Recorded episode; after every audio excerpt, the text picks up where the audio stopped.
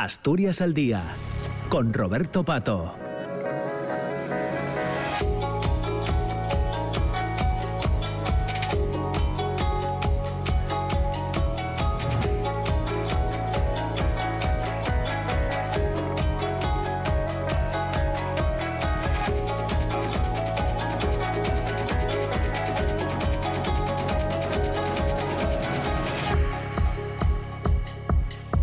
Hola, ¿qué tal? ¿Cómo están? Muy buenos días. Son las 9 de la mañana y 3 minutos. Bienvenidos, bienvenidas a Asturias al Día. Ya saben, eh, en, esta jornada, en este viernes 2 de diciembre, como cada viernes, hacemos el programa desde la Junta General del Principado, donde van a participar representantes de todos los grupos políticos, a excepción de Izquierda Unida, que ha disculpado su presencia en el programa de hoy por problemas de eh, agenda.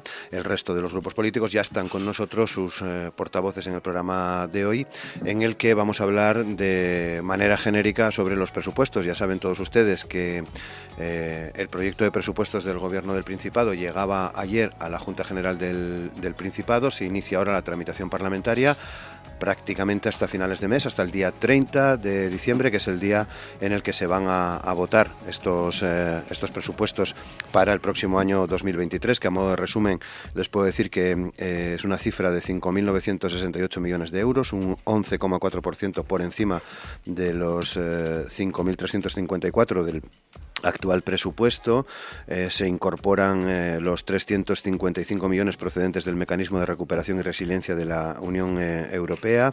el proyecto presupuestario que mm, presenta el, el, Gobierno es un presupuesto social y progresista, según explicaba la consejera de Hacienda Ana Cárcava, que incrementa la forma, de forma importante los beneficios fiscales, ya que el documento prevé que las deducciones autonómicas, por ejemplo, alcancen los 42 millones de euros y beneficien a 175.000 contribuyentes. Son algunas de las declaraciones que se han hecho en torno a este, a este proyecto presupuestario que, como les digo, ya está en la Junta General del Principado, recibido de distinta forma, como también se pueden imaginar, por los eh, grupos políticos que tienen representación en la Cámara Asturiana. Pues de eso va el programa en, el, en este viernes 2 de diciembre. En el programa van a estar con nosotros Luis Ramón Fernández Huerga, que es diputado del Partido Socialista, Pablo Álvarez Pire del Partido Popular, Sergio García de Ciudadanos, Rafael Palacios de Podemos, Adrián Pumares de Foro Asturias, Ignacio Blanco de Vox y Armando Fernández Bartolomé del Grupo Mixto. Así que ya a las nueve, muy buenos días a todos, por cierto, y a las nueve y cinco minutos entramos ya en, en materia. Quisiera eh, empezar preguntando eh, a Luis Ramón Fernández Huerga para que nos haga una pequeña declaración en torno y en términos generales a estos a, cómo son estos estos presupuestos que, que, aprueba el gobierno y que entrega ya a la Junta General para su tramitación. Sí, buenos días. Mm, bueno, de manera general, porque después entraremos en, en algunos detalles. Sí. En algunos detalles entraremos en harina. Bueno, creo que es un presupuesto eh, por las cifras eh, extraordinariamente potente. Es decir, es, son unas cifras que permiten que yo creo que el, el, presupuesto mm, atienda a cuestiones necesarias e imprescindibles para el, bueno, el futuro desarrollo de, la, de Asturias, de la comunidad autónoma. Por un lado, yo creo que hay que destacar que es un presupuesto extraordinariamente inversor tanto en inversión social, donde ocupa una cantidad eh, impresionante, es el 64% del presupuesto, como en inversión productiva, donde bueno, pues se recuperan los, eh, las cifras del año 2010, donde hay 300 millones más que el año pasado, hasta 921 millones de euros, donde ocupa una parte importante, lógicamente también, los fondos europeos, que se elevan desde los 123 millones del año pasado hasta los 355 de este año, y que es un presupuesto que, por un lado, yo creo que intenta eh, cubrir eh, las necesidades de las personas que tienen dificultades, es decir, es un presupuesto pensado en reforzar el estado de bienestar, pero también en afianzar la recuperación en buscar también la dinamización económica, la inversión productiva y creo que en ese sentido, bueno, pues está orientado a resolver los problemas de la gente, aquellos sectores más vulnerables, pero también a la dinamización económica, a la creación de, de empleo. Muy bien. Bueno, pues el proyecto presupuestario ha sido recibido eh, de distinta forma, según a qué grupo político representado en la, en la Cámara eh, preguntemos. Eh, digamos que a, Izquierda Unida no le disgustan, serían otros presupuestos si los hubiesen hecho ellos, han, han, dicho entre otras cosas, pero no les disgustan. Y desde el grupo mixto, Armando Fernando Bartolomé, veremos a ver cómo evoluciona todo este mes, pero en principio parece que también te gusta el proyecto presupuestario, en términos generales hablo. Buenos días. Sí, por supuesto. Eh, yo creo que el presupuesto hay que marcarlo en, un contexto, que es eh, la situación tan grave que estamos viviendo desde un punto de vista económico. Entonces, en primer lugar, decir que el presupuesto es, es necesario. Estamos en una situación, sobre todo a partir de la invasión rusa en Ucrania, de una gravedad extrema y Asturias necesita unos presupuestos al margen de quien gobierne a partir de junio del 2023. ¿no? Y además, eh, en un contexto también coyuntural eh, muy importante de unos fondos europeos, del aprovechamiento máximo de unos fondos europeos que son coyunturales y Asturias no se puede permitir perder ni un segundo en, en utilizar estos, estos fondos. Luego, por otro lado, en un contexto político nacional y también regional de polarización, pensamos que son unos presupuestos que son responsables, eh, sobre todo en lo que nosotros hemos insistido, en la necesidad de fortalecer los servicios públicos y de hacer cambios de enfoque respecto a estos propios servicios públicos. Y luego también es un presupuesto que yo creo que es reformista, ¿no? Porque apunta a una serie de líneas estratégicas que yo creo que hay consenso en Asturias que son las que necesitamos potenciar, como todo lo que tiene que ver con la digitalización, con la ordenación del territorio y también con la creación de un tejido productivo alternativo en Asturias. Eh, los presupuestos llevan el sello morado. Leo que habéis dicho desde, desde Podemos Asturias, Rafa. Sí, eh, analizando los presupuestos, estamos todavía en ese proceso de analizar las cuentas en profundidad, porque recibimos ayer eh, todos los números y todas las partidas económicas, entonces estamos en ese proceso de análisis, pero bueno, eh, somos moderadamente optimistas eh, desde el punto de vista que encontramos eh, algunas de las propuestas que, presentamos en los documentos y que negociamos con la Federación Socialista Asturiana y vemos que están presentes en, esos presupuestos. ¿no? Habíamos dicho, y eso yo creo que es muy importante, que la situación actual, después de estar todavía sufriendo los coletazos de, de la pandemia, una situación económica difícil, una senda inflacionaria que eh, se va controlando, pero que sigue golpeando duro y con las consecuencias de este invierno que vemos difíciles de lo que está pasando en, Ucrania, con la invasión rusa, con la situación de guerra, necesitamos un presupuesto que se ocupara de las familias, que cuidara a las familias, que fortaleciera los servicios públicos, la educación, la sanidad, los servicios sociales y evidentemente que atendiera el empleo. Eh, analizando estos presupuestos, después entraremos más, en más detalle, pero bueno, eh, como bien dices, vemos el sello morado, vemos el sello de Podemos en esos presupuestos supuestos vemos que algunas de las reivindicaciones que pusimos encima de la mesa fueron atendidas y eso bueno pues nos hace ser moderadamente optimistas y sobre todo pensando que todavía tenemos días por delante para seguir mejorando el presupuesto y seguir profundizando algunas cuestiones. Pero insisto estamos en ese proceso todavía de, análisis al detalle de cada una de las cuentas y, y bueno hasta ahí estamos en este momento. Sergio García de Ciudadanos, y en vuestro caso habéis mantenido también encuentros con, con el, el, gobierno para hablar de los presupuestos. ¿Cómo están esas negociaciones? Aunque mm, a tenor de lo que hemos leído parece que se distancian las posiciones. Bueno, primero buenos días y también a los oyentes en esta mañana fría en el Principado de Asturias propia de estas fechas. Bueno, nosotros este año lo planteamos como los anteriores durante esta legislatura, ¿no? con el compromiso de ser una fuerza política comprometida con el interés general, partiendo de la premisa y nuestro ADN de tratar de llegar a entendimiento de esa negociación, y así lo hemos planteado en los diferentes años y en ese también. Pero sí me gustaría comenzar echando un poquitito la vista atrás. ¿no? Eh, el debate de orientación este año se, se realizó en una fecha pronto, con la intención de poder tener más tiempo para la negociación presupuestaria. Visto el, desarrollo de los acontecimientos, yo no sé si esa cuestión inicial en el calendario por parte del Gobierno se ha visto afectada por los plazos propios de la entrada de los presupuestos que, como sabemos, paraliza toda la actividad parlamentaria ordinaria. Y esto viene a colación por la cuestión del debate de la creación del CES. Sabemos que si se hubiera adelantado todo el proceso, pues no hubiera habido el debate en el Pleno y la aprobación de ese órgano, que a todas luces y bajo nuestro punto de vista subjetivo es un gasto superfluo, que también que habrá que acometer en las próximas cuentas de 2023 y que no sabemos. También el devenir de los acontecimientos venía marcado y si leemos la, tiramos de meroteca, ¿no? pues parecía que Ciudadanos ya había apoyado los presupuestos este año. Bueno, pues eso ahora que nos lanzamos a veces en la política y también algunos analistas eh, periodísticos aquí en, en, Asturias y las circunstancias ha sido que parece ser que tenemos la foto que todos queríamos. La foto que todos, bueno, o que algunos deseaban, que era que el gobierno se apoyase en las fuerzas de izquierda bueno, pues ahora mismo parece ser que todo ¿eh? va encaminado a que, y lo veremos, y lo estamos viendo en esas cuentas, que cuando no hay una impronta de, ciudadanos en los presupuestos, pues pasa eso. También es verdad que hay que tirar de meloteca y que las pretensiones de esas fuerzas políticas de izquierda se basaban también en la subida de impuestos y, en la, y la creación de unos nuevos, como puede ser la ecotasa. Y vemos que no.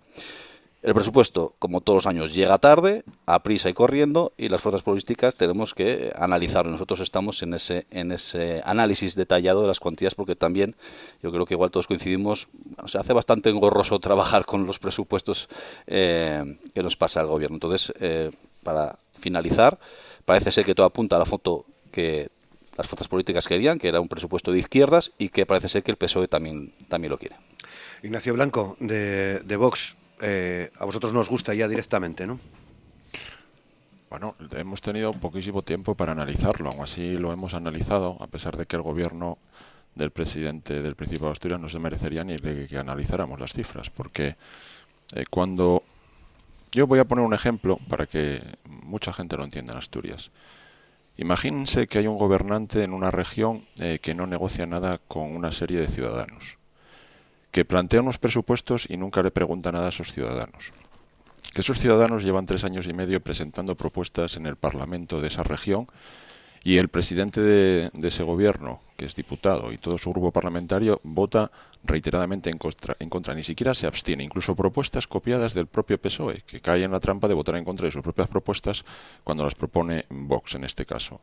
Entonces, eh, nosotros ya partimos de un principio inicial, que es que cuando hay un defecto democrático en la gestión de los eh, presupuestos y se da, y no se da disimuladamente, sino que es la intención expresa del presidente del Principado de Asturias, de excluir a miles de ciudadanos de la democracia en Asturias, esos ciudadanos piensan que les da igual tener a un dictador que a un presidente como Adrián Barbón, que excluye directamente a esos miles de ciudadanos, porque la democracia, por mucho que le pese al Partido Socialista en este caso es representativa, y dos diputados de Vox en la Junta General del Principado de Asturias son reiteradamente excluidos y, por tanto, a esos miles de ciudadanos que les votaron, hoy parece que serían incluso más, de todo tipo de negociación, y en este caso presupuestaria.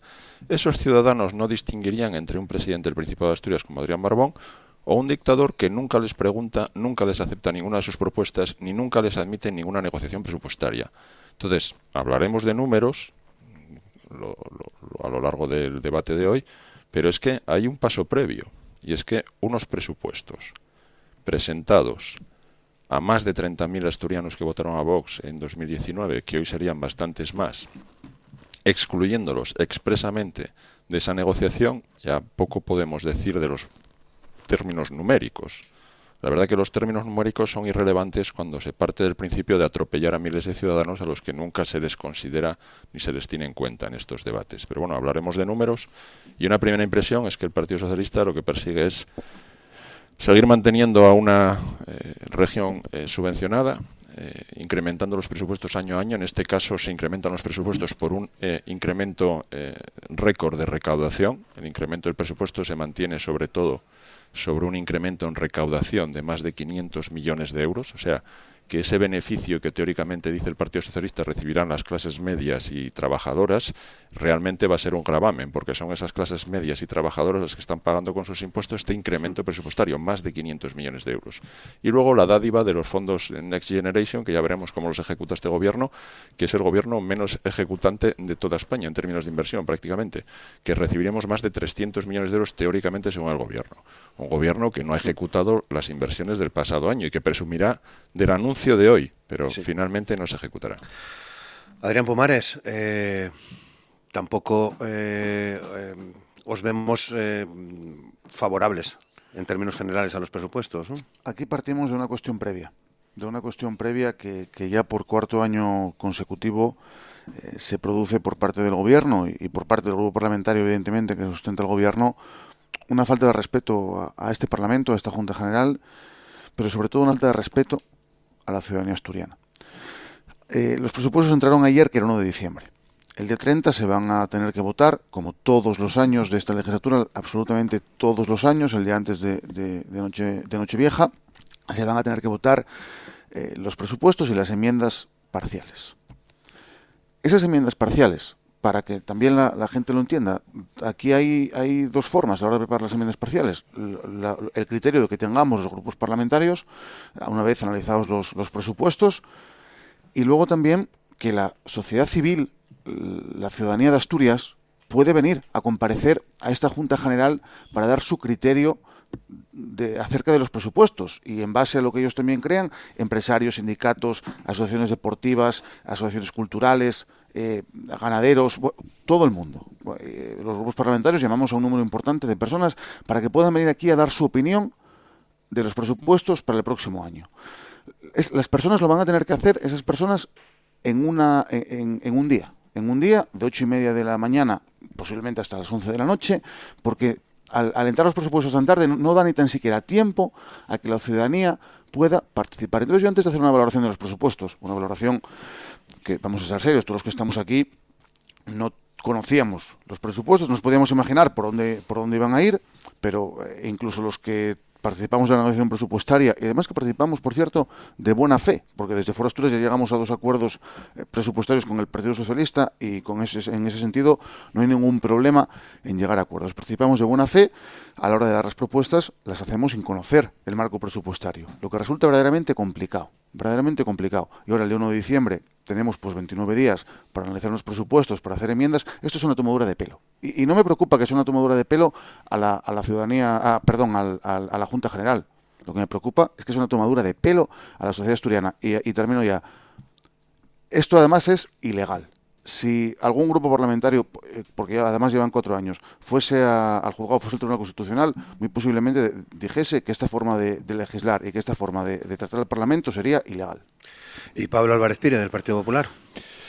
Bueno, pues recogiendo un poco el, resumen del sentir, que yo coincido bastante con tanto con Sergio como con Ignacio como con Adrián en esa valoración esa valoración inicial está claro que desde el punto de vista también de la estética parlamentaria pues eh, año tras año se rompen absolutamente eh, cualquier norma de, de, cortesía o reglamentaria de este, de este Parlamento. Este año ya vinimos del, del, verano apurando todo el calendario para poder entrar con el debate de orientación política, para luego iniciar esa eh, negociación presupuestaria que terminó siendo exactamente igual. Creo que este año entró un día antes que, el año pasado, o sea que al fin y al cabo volvemos a lo, volvemos a lo mismo.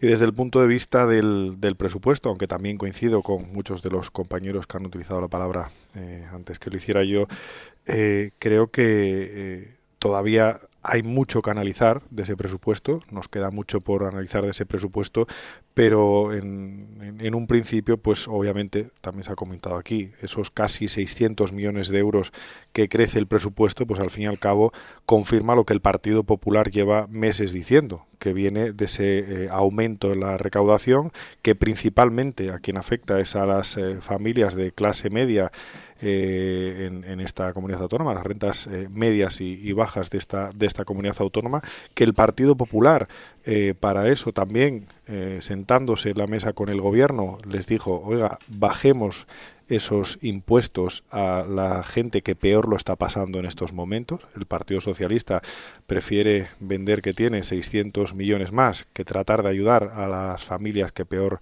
lo están pasando y tienen esa obsesión por no, no tocar en ningún momento esa bajada de, impuestos. Y también eh, un análisis eh, eh, inicial, pues entendemos que en una comunidad autónoma que prácticamente todas las semanas, por no decir prácticamente todos los días, nos encontramos noticias relativas al desastre demográfico que existe en esta comunidad autónoma, pues entendemos que cuanto menos las iniciativas que el gobierno plantea en esos presupuestos para atajar el problema probablemente más serio que tiene esta comunidad autónoma, como es el reto demográfico, pues son eh, tienen bastante bastante poca cuantía y tienen bastante poca altura de miras. Creemos que hay que ser bastante más ambiciosos en, todo ello.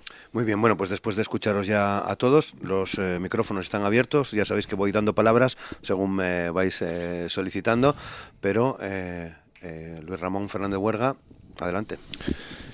Sí. Bueno, creo que lo primero que hay que explicar es que el objetivo de la presentación de unos presupuestos es que salgan aprobados.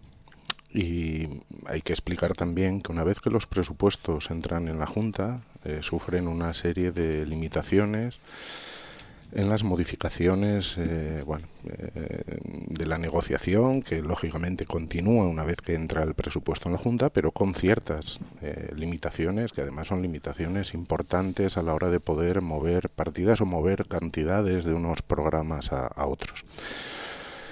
Esto quiere decir que la negociación previa no depende eh, solo del Partido Socialista, lógicamente. Es decir, el Partido Socialista podría haber presentado los presupuestos que hubiesen llegado a la Junta en tiempo y forma, pero con la limitación de poder acordar con el resto de grupos, porque una vez que esos presupuestos entran dentro de la Junta, pues sería muy difícil el poder acordar con las limitaciones que la propia legislación eh, marca. Es decir, mm, el PSOE, el Partido Socialista, el gobierno no marca cuáles son, cuál es el tiempo. El Partido Socialista presenta el presupuesto y a partir de ahí se produce una negociación con el resto de grupos que puede ir más rápida, que puede ir más lenta, pero con un objetivo fundamental que es tener presupuesto. Yo entiendo que haya grupos en la Junta, fundamentalmente la derecha, que no quiere que se aprueben los presupuestos, que no se siente identificado con estos presupuestos, porque al contrario de lo que ocurre en otras comunidades autónomas, no se produce una rebaja fiscal de los que más tienen, sino que se produce lo contrario. Es decir, se produce que en sanidad se dedican 4 de cada 10 euros eh, que tiene este presupuesto, es decir, aquí no se sustituyen los médicos con pantallas, que en atención primaria se incrementan 29 millones de euros, porque lógicamente tenemos que, mejorar la, la atención primaria que se incluyen casi 100 millones, 96 millones y medio en inversión de infraestructuras sanitarias, que en educación hay un incremento de 58 millones de euros, que se dedican 2,9 millones a la FP, que se dedican 30 millones para fortalecer la red de 0 a 3, o que se rebaja hasta el 75, hasta el 25% las personas que eh, llevan a los críos al 0 a 3 y es el, es el 75% de las personas que las llevan las que no tendrán que pagar.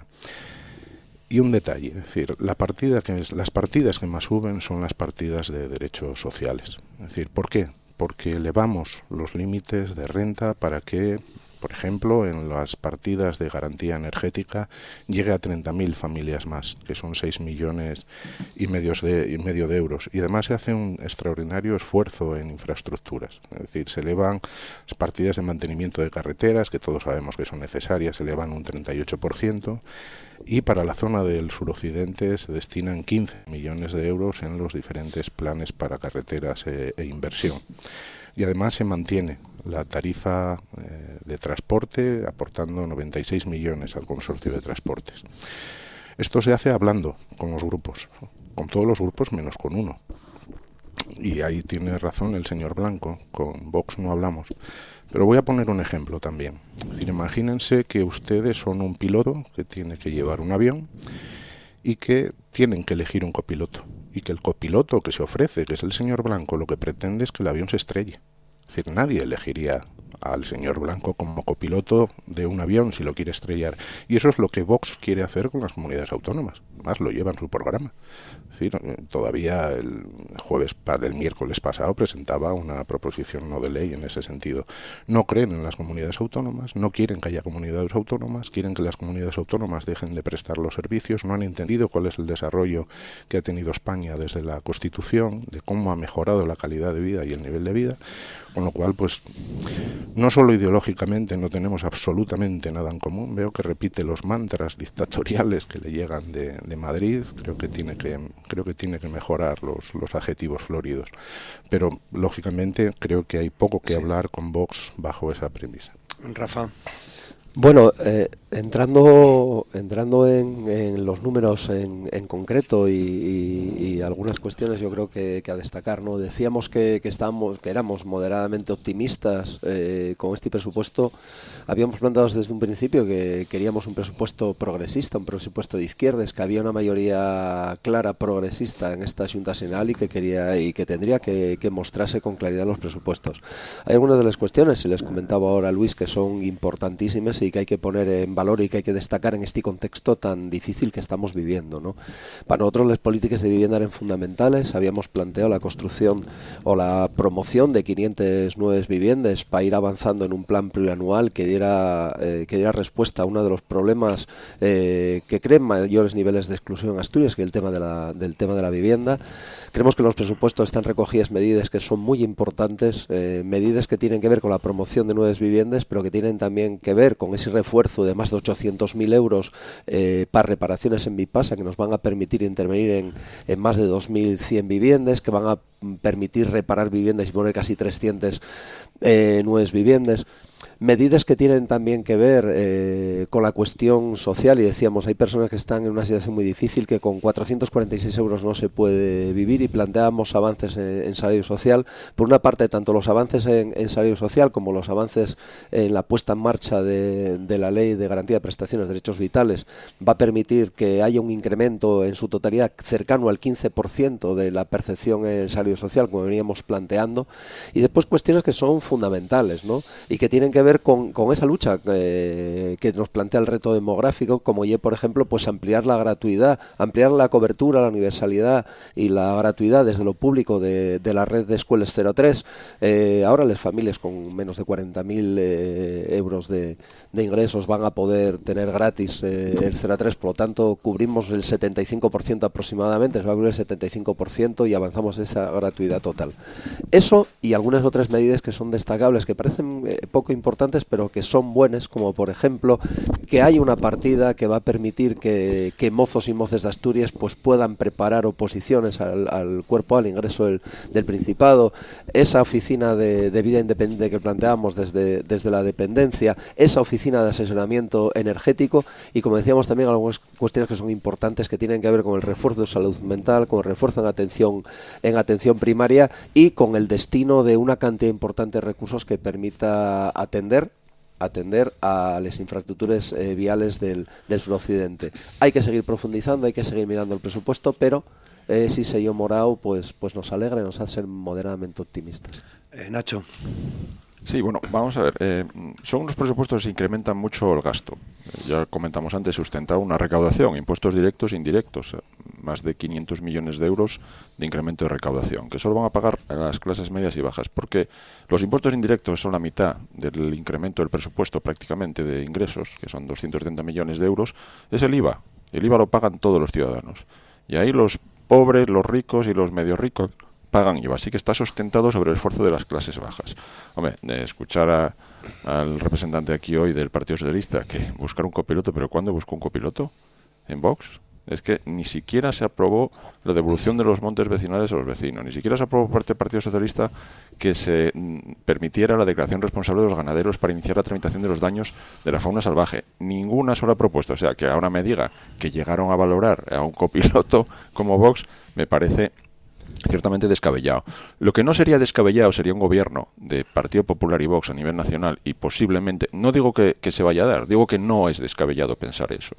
Y que podría no ser descabellado pensar también en gobiernos de Partido Popular y Vox y que por influencia de Vox se trasladara que no se va a negociar con un partido que negoció con etarras, con secesionistas, con golpistas y con comunistas. ¿Qué estarían diciendo las voces del Partido Socialista? Unos presupuestos antidemocráticos, los dictadores otra vez en el poder. Es exactamente lo mismo que ha hecho el Partido Socialista con Vox. Es exactamente lo mismo.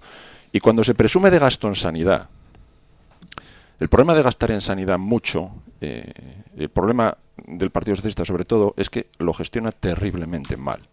Gastar más en sanidad y disparar las listas de espera en más de 70.000 personas desde que llegan al gobierno y sobre todo desde este último año, o tener un incremento en listas de espera de los mayores de toda España, incrementando el gasto de sanidad, tiene una justificación y es que hay un terrible déficit de gestión.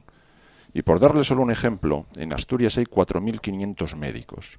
Pero es que hay 4.500 cargos políticos en la sanidad, entre directores, subdirectores, liberados sindicales. O sea, tenemos tanto peso político en la sanidad como médicos de verdad al pie del cañón. O tenemos tantas enfermeras, por ejemplo, 7.000 enfermeras en toda Asturias, como puestos administrativos en la sanidad.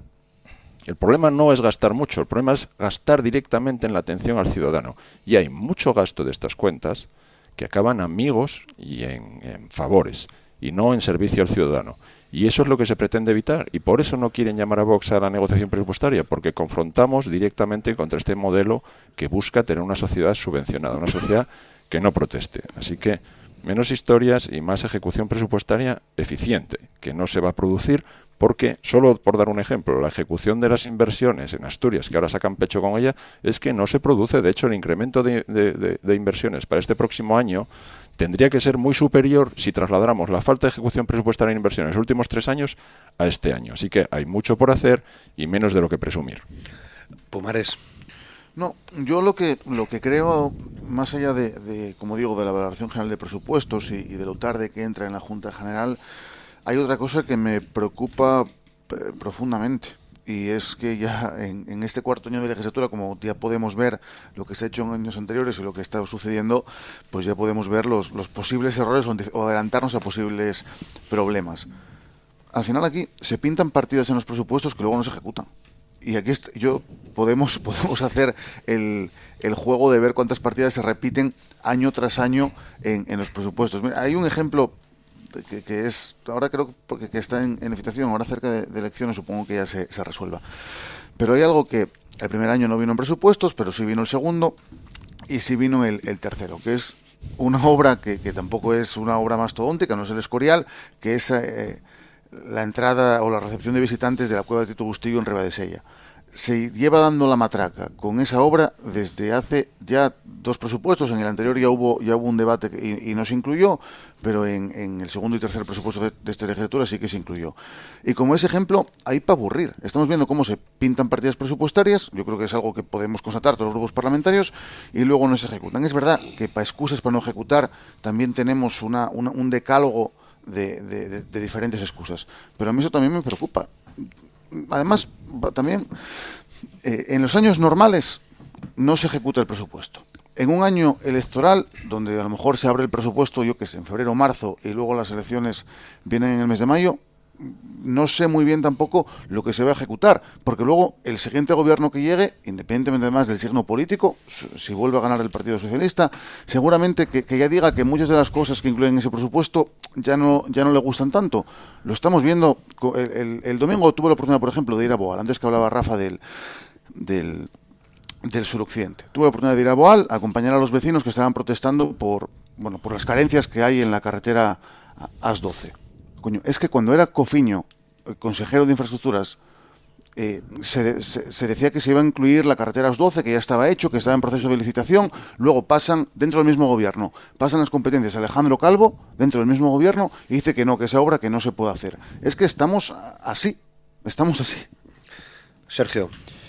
Sí, una cuestión, un, apunte, ¿no? Que, y perdóname, Nacho, pero el, PSOE se, se jacta de, no llegar a acuerdos, de no presentar el borrador a, a, Vox, pero bueno, hay que recordar lo que pasó al inicio de legislatura, que Vox tiene más más poder de participación económico gracias a que el, PSOE, por ejemplo, apoyó el cambio de grupo parlamentario de 3 a 2. No lo hizo pensando nosotros. No, seguramente, seguramente que no, pero fue, como un daño, fue un daño colateral, ¿eh? que no estimó adecuadamente Pero bueno, cuando el menos resulta, resulta simpático, ¿no? Que, que- que se arman con ese argumentario te de que... te garantizo, Sergio, seguro, que ¿no? no era por eso, pues bueno, pues... Yo que- también, Digo, para tu tranquilidad, No, no, yo... te veo Y no, y no será, yo y- no será porque desde Podemos Asturias avisamos que el daño colateral significaba dar fondos y dar voz a un partido que va en contra de las autonomías de la Junta General de los intereses de Asturias. Sí, señor. y Bueno, mira pero- que lo repetimos una y otra vez. Pero Rafa, recuerdo- Tienes que recordarlo. Y estoy Nacho, enormemente ¿no? agradecido al Partido Sí. Socialista por haber Eso. facilitado la participación No me extraña, no me extraña. de Vox en este Parlamento.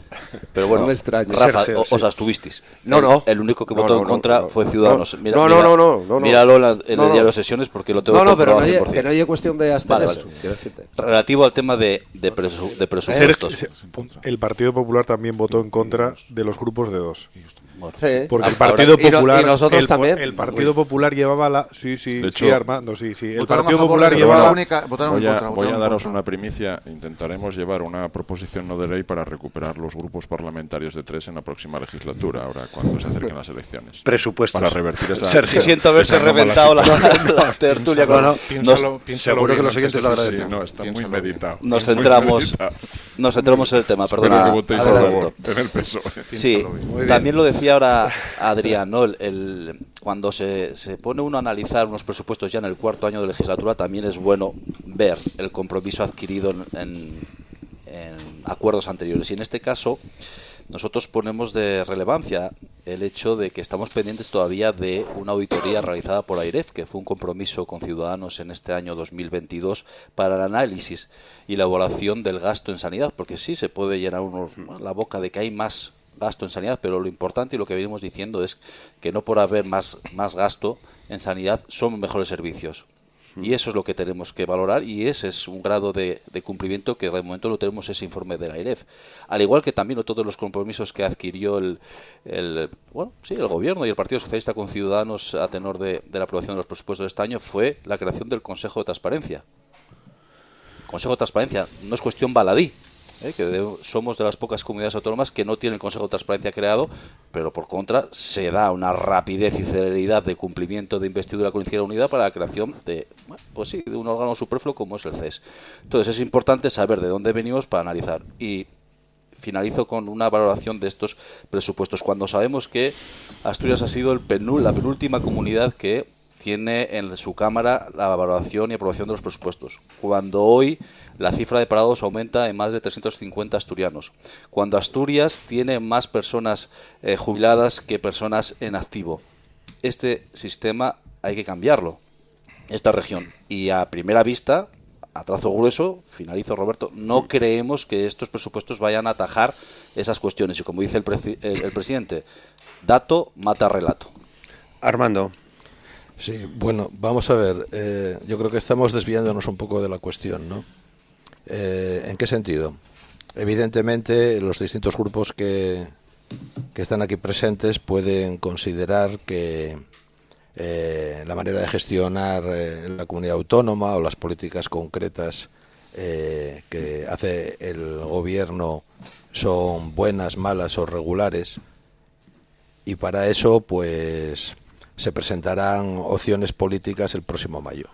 Pero el tema no es este, eh, me parece, sino a día de hoy, en estos momentos, cuáles son las razones para decir no a un presupuesto. ¿Cuál es la alternativa? ¿Que Asturias no tenga presupuesto? ¿Esa es la alternativa en estos momentos? Yo creo que no. Yo creo que Asturias, los ciudadanos asturianos, no se pueden permitir en estos momentos que Asturias no cuente con presupuestos. Y los que plantean esto, ¿qué están planteando en términos de posibilismo político? Que hubiera un presupuesto totalmente diferente. Eso es imposible en el actual contexto. Por tanto, yo, en resumen, creo que los posicionamientos del no a estos presupuestos solamente tienen una razón, que es que hay unas elecciones dentro de unos meses. Esa es la única razón y por tanto es un posicionamiento, iba a decir, básicamente estético, no real. Y de hecho, poco estoy escuchando en esta mesa sobre eh, las partidas concretas y, las, y, y, lo que se implementa en estos presupuestos. eso es lo que explica eso es que, lo que explica absolutamente. Y luego con algunos virajes importantes, porque estructuralmente estos presupuestos son muy similares a los presupuestos de años anteriores en el que bastantes grupos de los que están ahora diciendo que no dijeron que sí. O que dijeron que no, ahora dicen que sí. si es por mí, yo nunca dije que no. Yo me estuve en los presupuestos anteriores, pero por otras razones que si quieres podemos entrar en ellas. No, nos llevaría a esta tertulia de muchas. ¿no? Y, nos quedan 20 minutos escasos. Eh, eh, ¿Qué querías decir, Nacho? No, bueno, que vamos a ver. Por supuesto que pueden no haber presupuestos porque no es la primera vez que se prorrogan. ¿vale?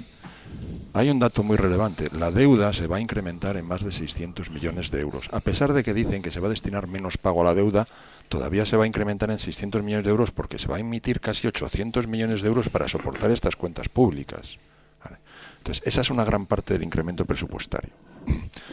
Y otro de los grandes problemas de estos presupuestos es que ya están negociados y acordados antes de que entren siquiera en el Parlamento. Esto es un trágala, es una comedia, un teatro en la que el PSOE nos invita a asistir a unas comisiones en las que ya está todo dicho y poco se va a aceptar, como estamos viendo en los trámites parlamentarios de años anteriores en los que se rechazan prácticamente las enmiendas de todos los grupos, menos los de aquellos que apoyan los presupuestos. Y por cierto, reiterando lo que decía hace un rato Adrián, hay tres leyes que incumple el Partido Socialista reiteradamente todos los años y que nos hace ser siempre la última comunidad autónoma de toda España en aprobar los presupuestos. Penúltima este año. El penúltima, bueno, hoy vamos mejorando, de ser los últimos a los penúltimos. Ley Orgánica 7-1981, acabo, es un segundo. Ley 6-1984 del presidente del Consejo de Gobierno y una tercera norma que se incumple también, Decreto Legislativo 2-1998. Partidas que se incrementan, Presidencia y Consejo de Gobierno, 1.700.000 euros, un 11%. Promoción de la lengua, por supuesto, 2 millones a 2 millones y medio, casi un 25%. Son parte del hmm. pequeño análisis que pudimos hacer desde que ayer nos facilitaron los presupuestos. No parece que sean los presupuestos mejores para Asturias, ¿no? Eh, Pablo. Bueno, yo viendo el presentador que se nos está poniendo nervioso con los tiempos, trataré de trataré de resumir. No no voy a entrar en, en debates. Eh... Si vas a utilizar eh, eso de eh, y por segunda y por y por último no, varias veces. No, te, no, te, no te preocupes, que creo que el resumen es el resumen es muy fácil porque se ha dicho aquí muchas cosas y, Importantes y, la, y la realidad es la realidad. El Partido Socialista, el gobierno de Adrián Barbón, ha presentado la Cámara unos presupuestos absolutamente insolidarios. Y por mucho que el Partido Socialista, por mucho que el Grupo Parlamentario Socialista y por mucho que el gobierno de Adrián Barbón se empeñe en contarle a los asturianos que a quien se quiere eh, bajar los impuestos es a los ricos, la realidad y las propuestas son otras. Ojalá tuviésemos la capacidad de bajarle los presupuestos a un millón de ricos en Asturias. Sinceramente, sería un triunfo de, todos nosotros que se bajasen los impuestos a un millón de ricos en Asturias, porque sería que las cosas irían muy bien en Asturias. Y la realidad es que las propuestas del Partido Popular van encaminadas a bajar los impuestos a los primeros tramos del IRPF que llegan hasta los 33.000 euros. No creo que nadie pueda jubilarse ganando 33.000 euros al año. Nadie.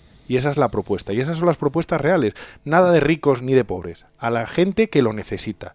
Y eso es en lo que están las propuestas del Partido Popular. Y eso es lo que el Partido Socialista no quiere hacer. Precisamente por esa obsesión por mantener eh, una comunidad, siendo la comunidad la segunda comunidad autónoma con los tipos impositivos más altos de este país. Esa es la realidad. Y frente a eso, yo comprendo que esa vergüenza impositiva pues les duela al Partido Socialista. Pero la realidad no es otra.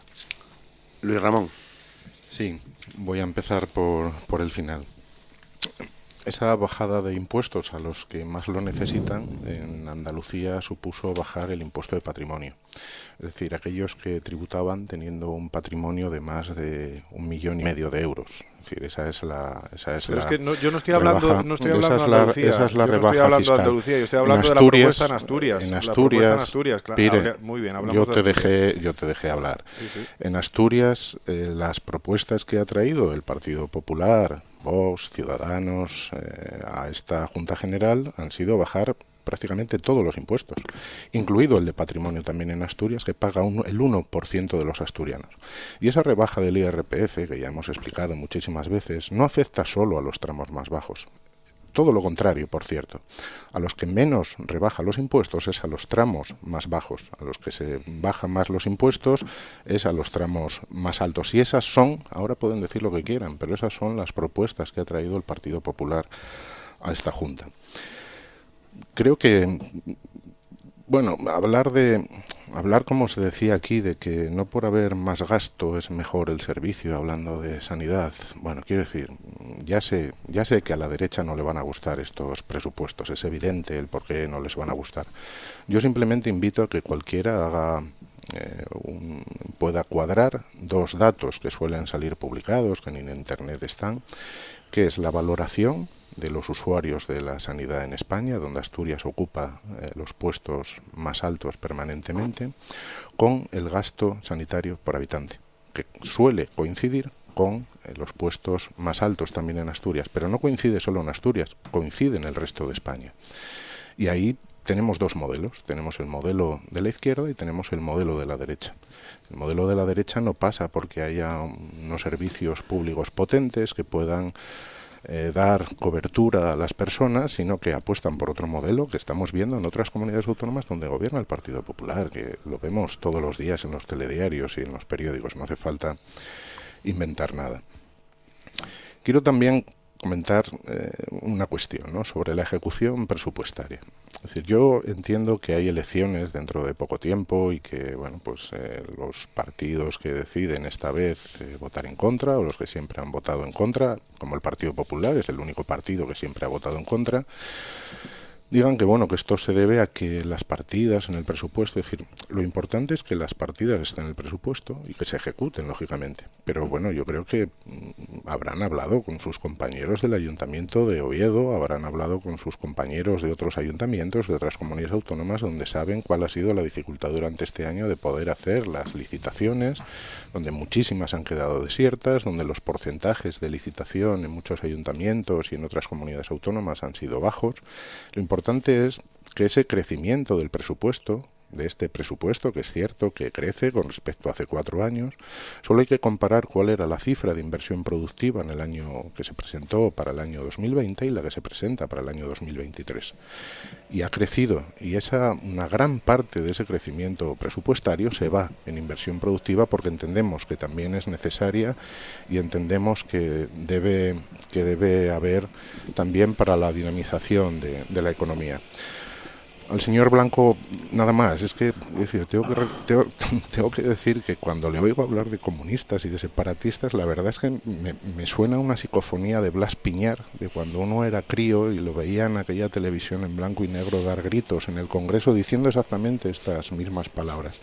De aquellos polvos estos lodos o de aquellos padres estos hijos, no sé. Estáis tan anclados en el pasado que nunca avanzáis. No, precis, no, no me parece. sacar temas del pasado. Muy bien. Eh, es, terrible eh, lo vuestro. Pumares. Por lo tuyo. Tenéis que abandonar el pasado de una vez. no, en relación con, un tema que sobrevoló. Bueno, ya breve, ¿eh? porque estamos ya. No, no, voy, a ser, voy a ser muy breve. Yo creo que todos los grupos parlamentarios también los que valoran positivamente estos, estos presupuestos, tanto como si fuesen suyos, eh, no han analizado a fondo los presupuestos. O sea, ninguno de los que estamos aquí mm, hemos tenido tiempo físico de analizar a fondo los presupuestos y de entrar al detalle de las partidas. Tampoco, repito, los que están satisfechos con estos presupuestos. Y luego otra cuestión en relación con la deflactación del IRPF, que lo propusimos y al final el, hecho de deflactar o no el IRPF no es ni siquiera una cuestión ideológica. Cuando el Partido Popular gobernaba, y, se negó también, por cierto, a nivel nacional a deflactar el IRPF con Montoro de ministro, cuando el Partido Popular gobernaba, incluso el Partido Socialista le planteó la necesidad de deflactar el IRPF. Y ahora estamos viendo cómo hay varones socialistas, el caso de Chimo Puig, por ejemplo, en Valencia, que a las rentas de menos de 60.000 euros también les ajusta el, IRPF a la evolución de, de, la inflación. No estamos ante una cuestión ideológica, estamos ante una cuestión de que no se deflacte el IRPF en Asturias porque Pedro Sánchez dice que no se deflacte el IRPF en Asturias. Sergio. Sí, para romper un poco el, mantra y poner encima de la mesa la propuesta que realizó ya desde hace tres semanas eh, Ciudadanos al, gobierno sobre la deflactación del IRPF. Eran los tres primeros tramos del IRPF, sabemos, esas personas ricas en Asturias que no cobran más de 32.500 euros. Si 32.500 euros es ser rico, venga Dios y lo vea. Nosotros pedíamos la deflactación en esos tramos, que es, por cierto, va a ser la, la ingente cantidad de asturianos que se va a ver perjudicada también por la subida del Euribor el próximo año 2023 con la subida también por tanto de la hipoteca. Cuando se dice y se tira de manta de que solo queremos bajar los impuestos a los ricos, pues ya me dirán eh, eh, qué ricos tenemos en Asturias que cobran o menos de 32.500 euros. Pablo. Efectivamente, fijaros, 26 de septiembre de 2022. Primera reunión del Partido Popular, del Grupo Parlamentario Popular, con el Gobierno del Principado de Asturias para abordar las cuentas del año 2023. Propuesta impositiva por parte del Grupo Parlamentario Popular, eh, deflación del 10% del IRPF en los tres primeros tramos de la renta de Asturias, hasta 32.500 euros. Esa es la gran propuesta impositiva. Y la obsesión, que yo corrijo lo que decía Adrián, yo creo que lo que tiene el Partido Socialista es una obsesión por no bajar los impuestos. Temen bajar los impuestos y no es otra cuestión. Lo que pedimos es que hay que ayudar a las familias que más lo necesitan, porque todos vemos como día a día hay familias que les está costando llegar a final de mes. Y es precisamente en un momento que hay un contexto económico obviamente muy negativo, pues tenemos que ayudar precisamente a quien más lo necesita. Armando. Sobre este tema o sobre la ejecución presupuestaria. Lo que quieras. Eh, eh, bueno, pues sobre ambas. última eh, intervención. Bien, yo creo que si el Partido Popular o Foro Asturias o Ciudadanos eh, hicieran estos presupuestos con la actual situación política y de, digamos, sin grandes acuerdos políticos transversales de fondo, serían muy similares. Discrepo completamente de lo que dijo antes el señor Pumares. No hace falta mucho tiempo para conocer estructuralmente lo que son estos presupuestos. No hace falta. Otra cosa son partidas concretas, esas partidas concretas que se pueden mover. Yo creo que donde está también el problema que se habló antes es con el tema de la ejecución presupuestaria. Y también es un problema de gran pacto político, porque sucede en toda España. Necesitamos una reforma de las administraciones públicas, porque en estos momentos, no solamente por la licitación de precios, sino también por la ley de contratos, sí es verdad que todas las administraciones tienen un problema en la ejecución presupuestaria, porque los datos que pone el gobierno Mm, los reales, los reales, aunque digan que son comprometidos, el problema es en qué grado de compromiso y muchos están iniciándose. Y es verdad que parte del presupuesto son remanentes de años anteriores. Ahora bien, esto no lo va a solucionar ningún partido por sí solo. De hecho, tanto la ley de medidas express como la ley de reforma, digamos, del empleado público buscan este objetivo, pero necesitan grandes pactos ahora hay un problema administrativo para la ejecución de los presupuestos en todas las administraciones españolas y sí es un grave problema para todos. Rafa. Bueno, eh, realmente como siempre, ¿no? ¿no? No, deja de llamar la atención que dependiendo dónde se sitúe uno, detrás o delante de la barra, pues eh, los problemas son graves o no en función de tal. Cuando aquí algunos partidos votaban a favor de los presupuestos, pues la verdad que no oía esa beligerancia sobre los incumplimientos, sobre la forma de negociar, etcétera, etcétera, ¿no? Eh, ahora, por una cuestión eh, que cada uno valorará en función de, de, lo que corresponda, bueno, pues muestra una beligerancia nosotros seguimos diciendo lo mismo. Hay un problema grave de ejecución presupuestaria eh, del Estado, la venimos denunciando. La capacidad de Podemos Asturias de dirigirse a los ministros eh, de Podemos que tenemos en el Gobierno de España, insistimos, prueba de ello que el presupuesto en Asturias de Derechos Sociales y Bienestar fue el más alto de la historia, con la aportación que vino desde el Ministerio de Ione Belarra eh, del Gobierno de Coalición, que la ejecución presupuestaria de ese Ministerio Ministerio de Derechos Sociales y Agenda 2030 y del 98% lo que tiene que ver ejecuciones en Asturias y por lo tanto hay que mejorar esa ejecución en el resto de ministerios, como hay que mejorar la ejecución presupuestaria aquí en Asturias. Y como también hay que recordar, y volvemos otra vez, porque yo creo que aquí también hay un, hay un debate de conceptos importante, ¿no? Donde se habla de gasto social, nosotros hablamos de inversión social. Y entonces creemos que es muy importante en este contexto, y con esto acabo, en este contexto tan grave como el que está viviendo la sociedad asturiana, un contexto por problemas propios, eh, coyunturales y estructurales eh, que venimos que tenemos en Asturias, pero también por un contexto internacional y un contexto pandémico eh, gravísimo, necesitamos hacer un esfuerzo fundamental para cuidar a las familias, para cuidar los empleos y para intentar que podamos eh, llevar estos estos próximos meses y año de, transición, y esperemos que sea transición para un, para un mundo mejor, pues con una garantía y unas cuentas que nos cuiden. Y ahí el sello morado va a ayudar a que esto sea así. Luis. Sí, brevemente. Es decir, a cuenta de la deflación. brevísimamente. Brevísimamente. A cuenta de la deflación, podemos poner el ejemplo de las que ha hecho el Partido Popular en algunas comunidades autónomas, por ejemplo en Galicia. Y eso que hablan de menos de 33.000 euros se traduce en que la deducción para las rentas más bajas se traduce en lo que uno lleva en el monedero, es decir, en unas monedas, y para las rentas más altas en lo que se lleva en la billetera, es decir, en un buen fajo de billetes. Esa es la deflación que propone el Partido Popular. En Asturias lo que planteamos son deducciones para grupos y colectivos concretos, y en total los datos que dieron ayer en la rueda de prensa eran 42 millones para 175.000 personas, son 13 deducciones que se mejoran y dos nuevas que se ponen en marcha y eso es lo que llamamos la vía asturiana, es decir, a través de deducciones a colectivos concretos. Y ya para terminar, es decir, hablando de la deuda, quiero recordar que la deuda en el cierre del año 2021, después de la pandemia, en Asturias suponía el 18,1% del Producto Interior Bruto, que es como se mide, y la previsión para el cierre de 2023 es el 16,3% del Producto Interior Bruto. Bueno, pues rayamos ya a las 10 de la mañana, despedimos el programa de hoy. Tenemos todavía varios programas prácticamente durante todo el mes de diciembre para seguramente seguir analizando asuntos de presupuesto o de otras cuestiones eh, que os plantearemos eh, como, hacemos cada semana. Un placer teneros aquí. Rafael Palacios, muchas gracias. Buenos días y buen fin de semana. Pablo Álvarez, Pire, muchas gracias, Pablo. Muchas gracias, buenos días. semana. Adrián Pumares, muchas, gracias. Armando Fernando Bartolomé, muchas gracias. Muchas gracias. Ramón Fernández Huerga, muchas gracias. muchas gracias. Ignacio Blanco, muchas gracias. Muchas gracias y me despido con 1.500 millones de euros más de deuda que en 2019, eso es la verdad. y Sergio un problema, has de pedir una hipoteca o algo para ayudar a resolver eso. La, pide el propio gobierno. y Sergio, Sergio García. Muchas gracias, un placer. Muchas gracias a todos ustedes. Ya saben que el lunes estaremos eh, de nuevo con el programa en la radio pública, en RPA, Asturias al Día, a partir de las 9 de la mañana. Feliz fin de semana. Muchas gracias. Saludos.